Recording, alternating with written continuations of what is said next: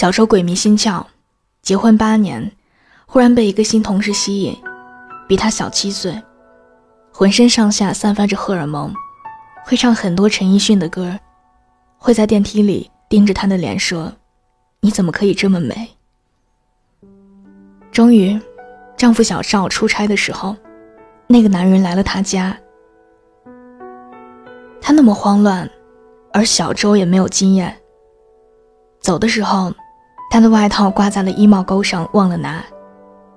第二天上班才想起来，小周慌慌张张地奔回家，发现丈夫已经回来了。沙发上放着那件衣服，是是我同事的，昨天昨天他放在办公室忘忘带回家了，我我帮他拿回来。他的神情早就出卖了他，扛不过两轮谈判，小周就招了，哭哭啼啼的。小赵说：“你给我三天时间想一想。”第三天是周末，小赵把孩子送去父母家，告诉小周自己的决定：继续在一起生活的话，太痛苦，太漫长了。小周问：“你这是惩罚我吗？”他说。是我对自己没有信心。我这个人一根筋，想不通的事情就是想不通。那我会净身出户吗？那孩子呢？他瞬间竖起了戒备心，想着怎样把自己的过失抵赖掉，好争取到更有利于下半生的资本。毕竟，女人再婚很难。他所在的公司，离婚七八年还单着的女性。大有人在，而男人只要想结婚，基本上离婚两三年之后都结了，有些还娶的是黄花闺女。离婚是我能做的最恶劣的决定了。小赵想笑，却显得像要哭。小周这辈子没有什么时候像现在这样后悔，他想扑到小赵的怀里，请他原谅自己。却又知道，小赵是一个不容易做决定的人，做了决定就不会回头的。小赵是小周父亲相中的，当时小赵刚毕业，是个小会计，财务总监总有一些不明不白的东西让他签字，别人都签了，他却讲财务制度，领导一怒，把他发配到基层，在一个很小的分公司做工资报表。而小周的父亲，就是这个分公司的经理，对小赵的评价是：底线高，人品好，适合当女婿。后来财务总监东窗事发，小赵被重新调回总公司财务部，七年之后成了财务总监。小周的父亲洋洋得意地说自己没有看错人。然而，即使是对的人，也不一定能白头偕老。他们的离婚经过一场风波以后，终于平息了。小周分到了大部分财产，孩子的抚养权也在他的一再请求下给了他。当小赵拎着两只箱子出门的时候，小周恍然觉得，在这场婚姻里，犯错的不是自己。一个周末，小赵来接孩子去儿童乐园，无意中谈起。他租的房子，房东要涨租金，他准备搬家了。小周不无伤感地说：“是我的错，却要你承受这些。”小赵却一笑，他说：“婚姻里的事情，不都是双方的错吗？这几年我只顾事业，却是忽视你了。”这是小周这辈子听到的最动人的情话。没想到。是在两个人分开以后，小时候去参加大学同学的聚会，听到的消息却是嫁得最好的女同学如今过得最惨。女同学嫁了一位大律师，据说如今资产已过千万。发现他外遇之后，动用各种非正常手段转移了财产。更惨的是，连两个孩子的监护权都没有给他。前夫给了他两条路。一是继续留在家里给孩子们当保姆，每个月两千三百块的工资，比市场价低；另外一条路是净身出户，以后也别想看孩子了。如有反抗，就公布他所有出轨的证据。为了孩子，他选择了第一条。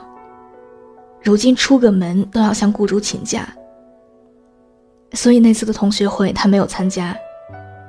大家不胜唏嘘，有同学提起一件事：他前夫之前专门帮沙坝、石坝打官司，还做过拆迁公司的法律顾问。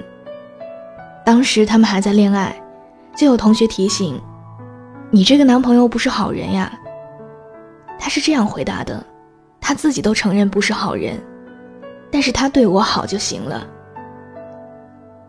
要说这婚姻啊，真不是好东西，他总有一天能让你看到一个人到底有多坏。所以说，要选坏的不那么彻底的吧。对，选底线高的，像她老公做的这些事儿，打死我都做不出来。别说对孩儿他妈，就算那生意伙伴出卖过我的朋友，我都做不出来。同学们一番议论。难免有开玩笑的成分。吃完饭，大家往外走，有人在小周后面喊：“你衣服都湿了，那么热呀！”他是吓出来的一身冷汗，想到那个与前夫生了一儿一女，如今却在为子女做保姆的同学，他真想给自己的前夫送一面锦旗，写五个大字：“中国好前夫。”小赵做不出这种事儿，因为他做不出，所以才有了现在的小周。犯了错却毫发无损的从婚姻中退出，大房子里有爱他的父母，可爱的孩子。即使不再婚，他也不觉得未来特别恐慌，因为最坏的时刻已经过去了。小周把这些讲给闺蜜听，闺蜜感慨。他一定还爱你，不然为什么对你这么好呢？小周却心里清楚，不爱只是一个决定。当小赵决定离婚的时候，也就决定了不爱。像小赵这样珍惜自己羽毛、底线甚高的人，不屑于做伤害他的事儿。他难看，小赵也觉得面子无光。所以。小赵一直耿耿于怀的，竟然不是小周的外遇，而是那件夹克衫的主人没有在他离婚后娶她。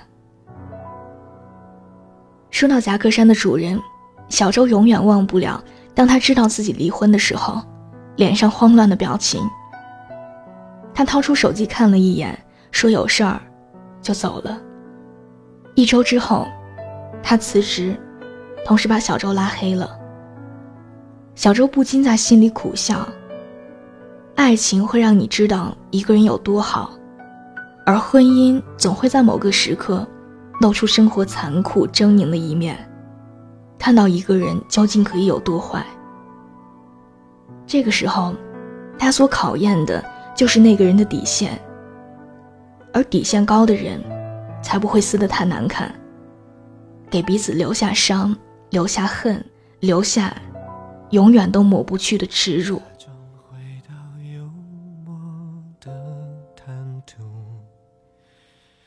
装睡过无痕的忙碌，别再欺骗自己了，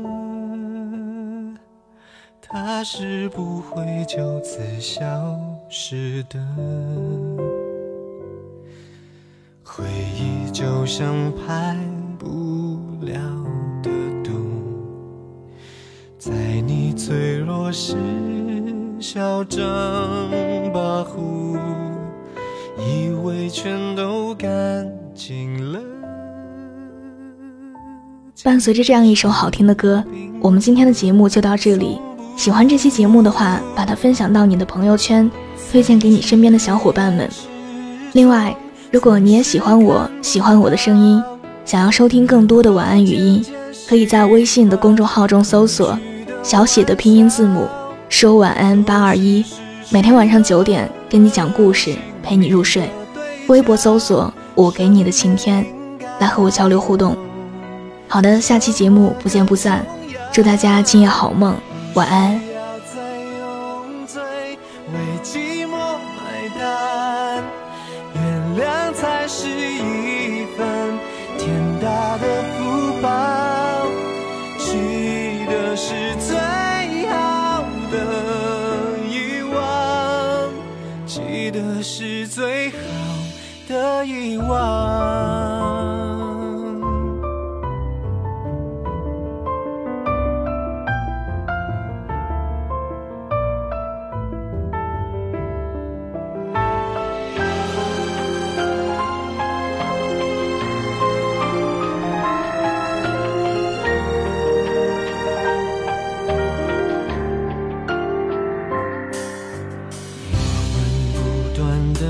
学习离开，却忘了思念才是煎熬，别再安慰自己了，他是不会回来找你的。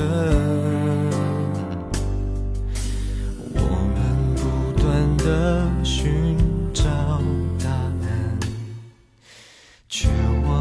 其实没有答案。